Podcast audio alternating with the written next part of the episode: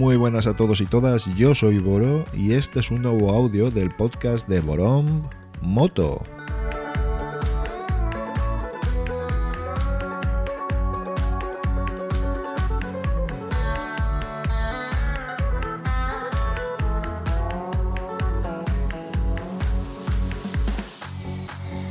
Bien, ya estamos por aquí en vísperas de uno de los acontecimientos del año, por lo menos para la afición española, como es el Gran Premio de España en el circuito de Jerez. Qué ganitas, qué ganitas hay de volver ah, a ir por allí, disfrutar del clima templado de Cádiz, eh, degustar un choco, un pescadito finito. Si no se va a conducir, cuidado, eso hay que tenerlo bien claro pero sobre todo disfrutar del ambiente que es fantástico y de las gentes de la zona que son maravillosas. Así que, que nada, ya llegarán tiempos mejores al año que viene. Yo creo que al año que viene esperemos todos que podamos asistir a, al Gran Premio de España, que hay muchas, muchas ganas. Ya son dos años en blanco. Mm, eso cuesta ya mucho de hacer. Eh, como noticia del circuito de Jerez, me gustaría recalcar que ha firmado un acuerdo eh, con Dorna para celebrar este gran premio hasta el año 2026, pero habrá rotación. Tenemos muchísimos circuitos aportados en el campeonato y tiene que haber rotaciones porque, oye, hay algunos que están en lista de espera y esto no puede ser. Tantos grandes premios españoles en su momento era una buena forma de sostener el campeonato, pero evidentemente hay que democratizarlo. Eh, entrará en la rotación. Eh, según este acuerdo, en 2024 y 2026 no estará en el calendario. Pero ojo, eso no quiere decir que sea imposible que lo esté. Podrían haber suspensiones, podrían haber relevos, podrían haber, eh, no sé, como reserva podría entrar perfectamente. ¿Vale? en este año, evidentemente, en el año en el que estamos, va a ser todo a puerta cerrada. Esto ya se, se dijo pero hoy se ha ratificado oficialmente, como no puede ser de otra forma, no hay entradas vendidas, etcétera, etcétera. En todo caso, sí que me gustaría hacer un llamamiento a la afición y es que no, no fuera, no fuera no fuera. Sé que es una puñetería para los comerciantes de la zona, para, pero no, no podemos hacer aglomeraciones. Y si se va, respetando absolutamente todas las normas que nuestras autoridades nos, nos eh, sugieren y, y creo que es la única forma de, ya llegando a la recta final de todo esto, no, no estropearlo todo a última hora. Sería una verdadera lástima. ¿De acuerdo?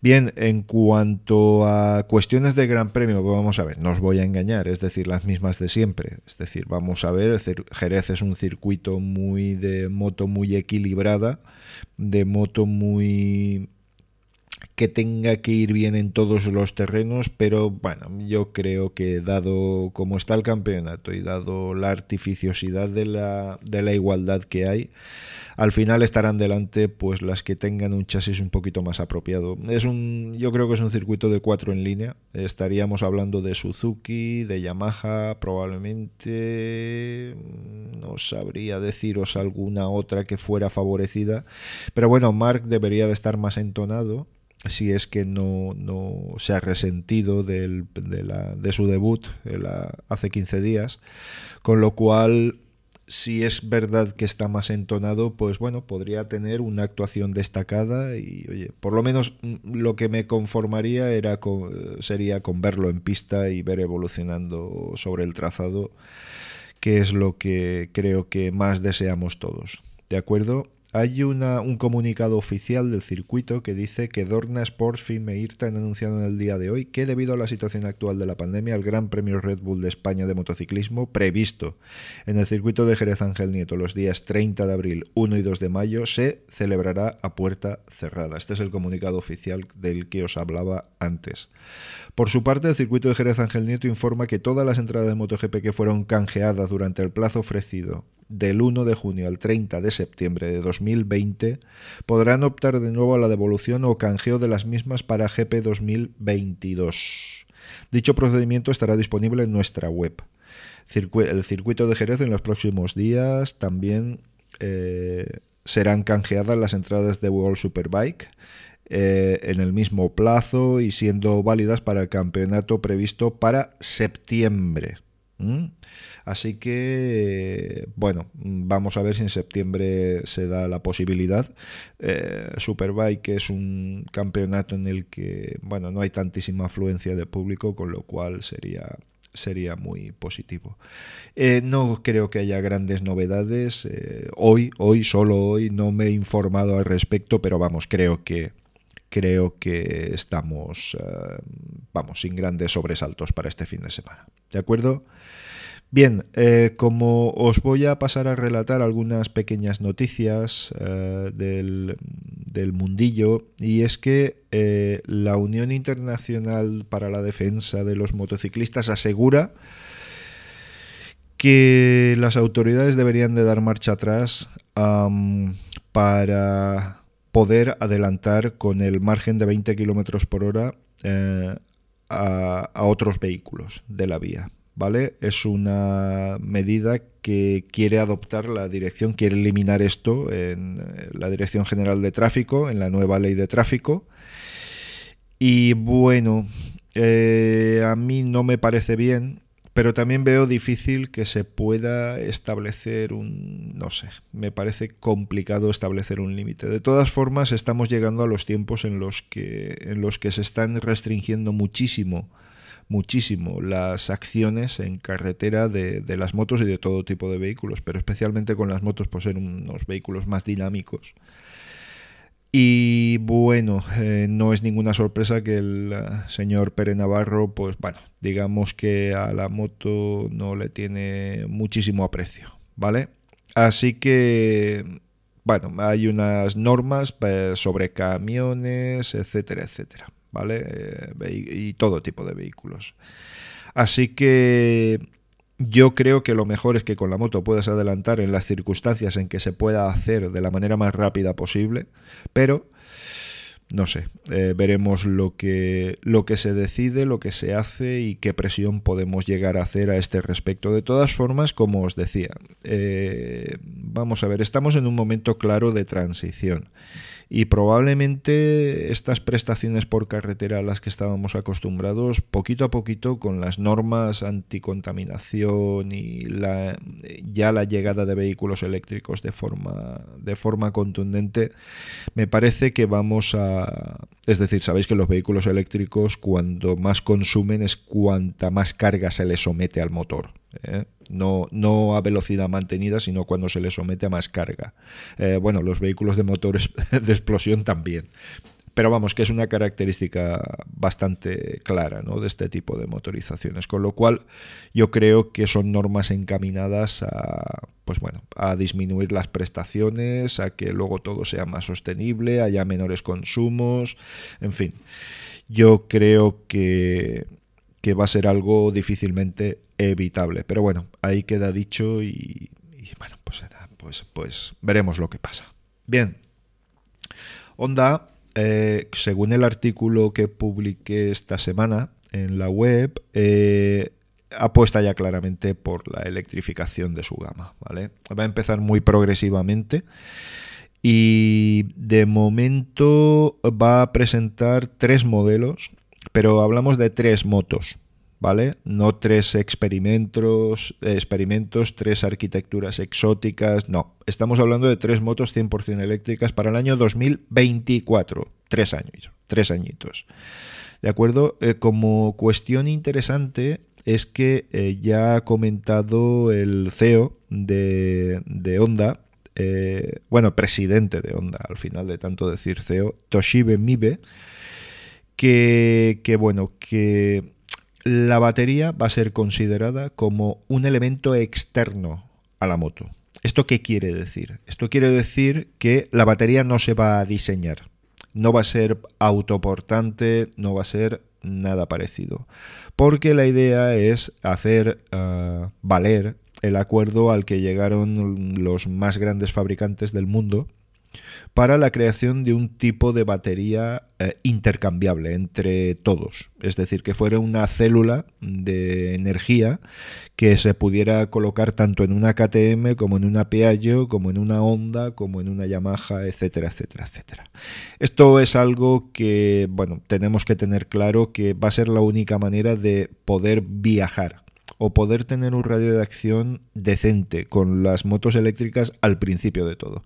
Mientras no se, eh, desarrollen más las, eh, las baterías y tengamos ya, pues no sé, algunos elementos de cargas más rápidas, de mayores autonomías, de posibilidades de descarga más rápida para poder tener mm, prestaciones más explosivas. Si es que todo esto se va a dar. Eh, porque me temo que vamos hacia una sociedad en que todo este tipo de alegrías que hemos tenido sobre el asfalto quede muy limitado. Me da la sensación de que vamos hacia esto. ¿eh? Y desde luego con una moto eléctrica y su autonomía limitada, vamos a, a, tener que viajar a ritmos muy tranquilos para poder tener unas medias interesantes. ¿De acuerdo?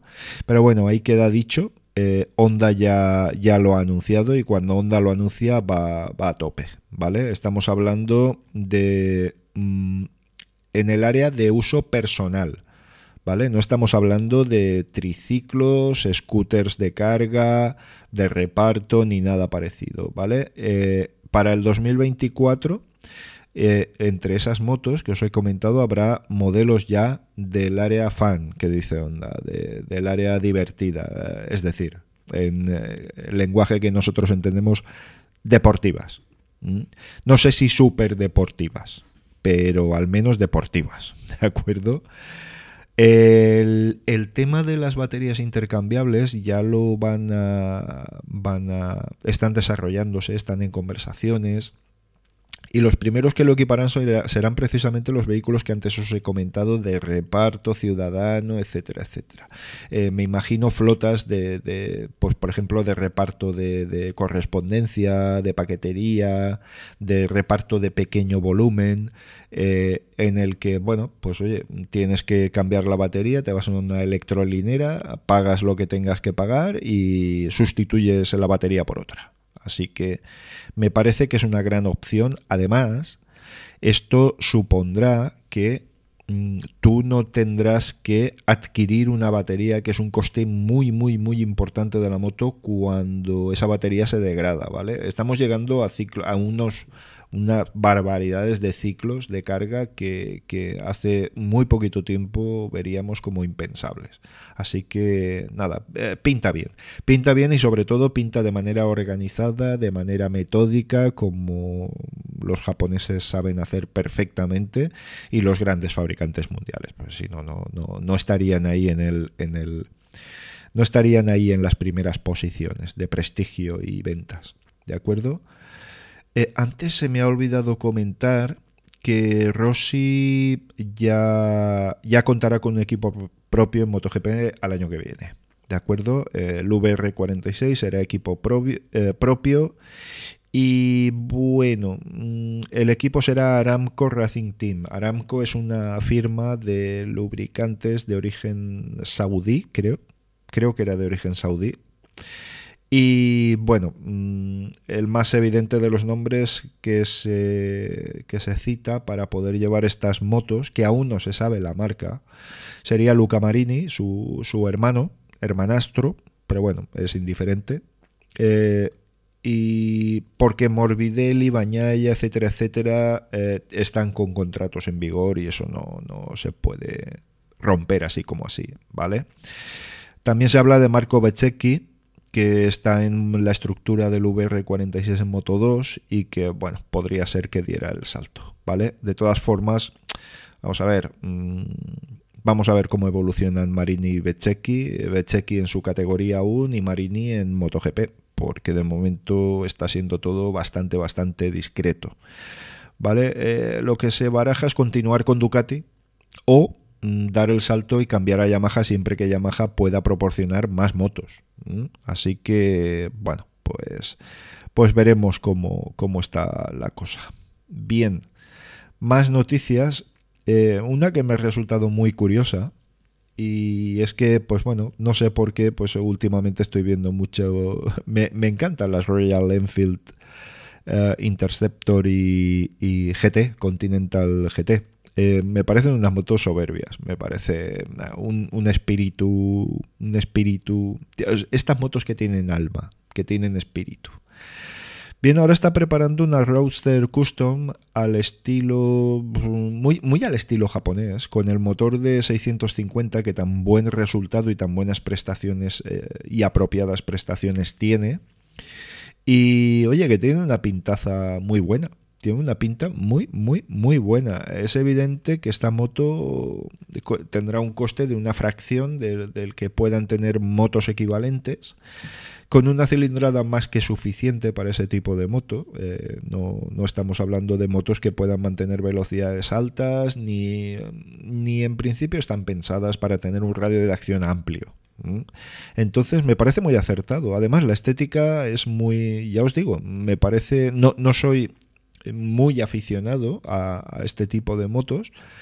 Pero, oye, he de reconocer que, tiene su encanto, tiene su encanto y creo que a un precio correcto puede, puede tener una muy buena trayectoria. ¿eh? Eh, hay fotos por ahí, no tendréis más que buscar eh, como shotgun, shotgun, ¿vale? disparo de pistola, ¿no? Sí, algo así. Vale. Bien, eh, como ¿Qué más cosas os podría comentar? Eh, bueno, sí, empieza antes. Eh, sé que es un poquito un totum revolutum lo que estoy haciendo, pero bueno. Y es que empieza Moto E, ¿vale? Empieza Moto E, que es un campeonato que, bueno, está ahí un poquito parado en cuanto a evolución. Un poquito, no, muchísimo. parado en cuanto a evolución pero que, es muy atractivo, es muy atractivo y bueno, pues oye, tenemos muchos representantes, ¿no? Tenemos a Lucas uh, Tulovic, María Herrera, Xavier Cardeluz, uh, Alessandro Chacone, Delocto Pramac, en fin, tenemos eh, con participación española, ¿vale? Eh, hay muchos Rockies, Miguel Pons, Kevin Zanoni, bueno, Ikari Okubu, Corentin Perolari, varios pilotos prometedores, todos de, las escuelas italiana y japonesa. Y bueno, también tenemos a Johnny Hernández. Eh, bueno, mm, es un campeonato en el que yo veo que hay pilotos que están tomando posiciones y que no olvidéis que esto es una, un experimento de entrada para... Es decir, esto que estamos viendo aquí va a ser el MotoGP del futuro, probablemente con motos que pesen 100 kilos menos y todo esto, pero, pero bueno, es, eh, es a lo que estamos abocados, entonces creo que merece la pena verlo. Son carreras muy divertidas y muy curiosas de ver, ¿no? Porque aunque son a muy pocas vueltas, parece ser que este año se va a ampliar un poquito más. Eh, porque el año pasado se fue excesivamente conservadores, mejoraron algunas las autonomías, mejoraron las descargas de de energía, con lo, eh, es decir, los moduladores se perfeccionaron, con lo cual había veces que se llegaba a final de carrera con un 30% de baterías, ¿no? Lo que se pretende es, pues como en todas las competiciones, llegar en el último suspiro, ¿no? y si hay que, hay que ser un poquito más conservador con el puño, pues eso te beneficiará al final. A mí me parece bien. ¿De acuerdo? Eh, Jordi Torres. Jordi Torres es el, uno de los grandes representantes. Y bueno, pues ya de puesto, ya puestos, pues me gustaría, me gustaría también citar, como ya he hecho antes, a María Herrera, que es nuestra chica que está en el campeonato y que hay que ayudarle, apoyarle y alentarle todo lo posible. Bien, creo que lo voy a dejar aquí. Eh, sí, bueno, hay algunas noticias, pero no voy a hacer exageradamente largo el audio porque, bueno, oye, creo que no merece la pena. Unos 20 minutitos está bien, hemos hablado de todo un poco, ¿nos parece? Y bueno, ahora el fin de semana tendremos mm, alta tensión motociclista. Venga, nos oímos en un siguiente audio. Chao.